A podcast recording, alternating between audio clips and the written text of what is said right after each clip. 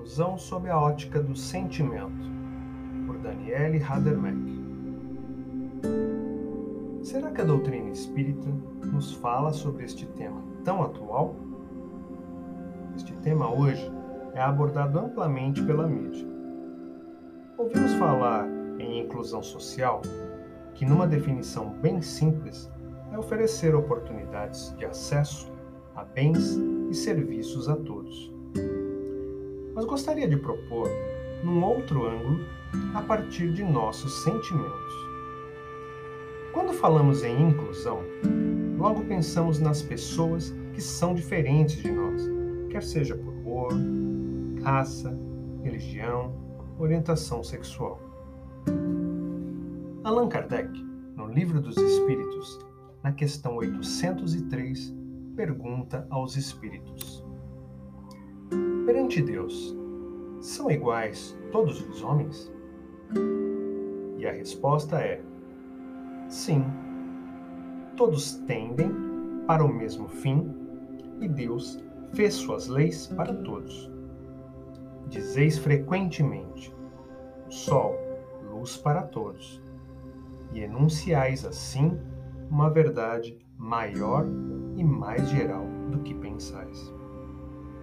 Também na questão 843, Kardec pergunta aos espíritos: Tem o homem o livre-arbítrio de seus atos?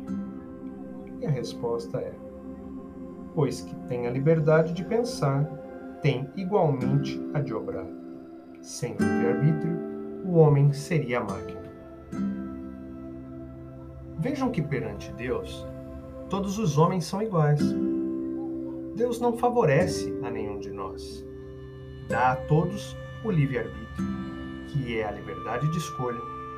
Porém, permitirá que cada um recolha os frutos daquilo que plantou. Na passagem do Evangelho de João, no capítulo 8, versículos de 3 a 11, está relatado o caso da mulher pega em adultério. Jesus estava no templo com seus discípulos e falava à multidão, quando os fariseus trouxeram uma mulher que fora pega em adultério. A lei de Moisés dizia que ela deveria ser apedrejada e perguntaram a Jesus o que fazer. Ele então começa a desenhar na terra e responde da seguinte maneira: Quem estiver sem pecados, que atire a primeira pedra ninguém teve coragem de jogar a pedra. Por quê? Kardec nos esclarece no livro Evangelho segundo o Espiritismo, no capítulo 10, item 13.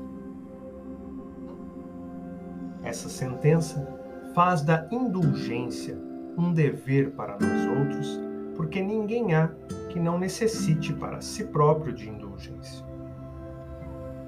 Temos como sinônimos da palavra indulgência, perdão, a bondade, a tolerância.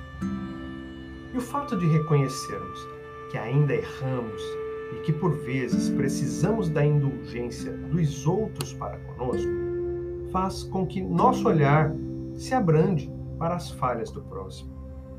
Esse é o grande ensinamento desta passagem do Evangelho. Emmanuel, no livro Viajor, capítulo 8, nos convida a olhar para o próximo com o mesmo olhar de Jesus.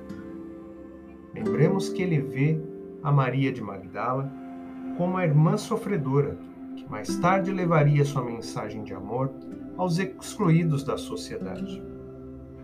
Vê em Zaqueu o homem que, direcionado no caminho do amor, saberia ser justo com aqueles que haveria prejudicado. E em Simão Pedro, enxerga nele o homem que viria a ser após dedicar-se à causa do Evangelho. Então busquemos olhar para aqueles que caminham conosco com mais indulgência, para que o sentimento predominante em nós seja o amor.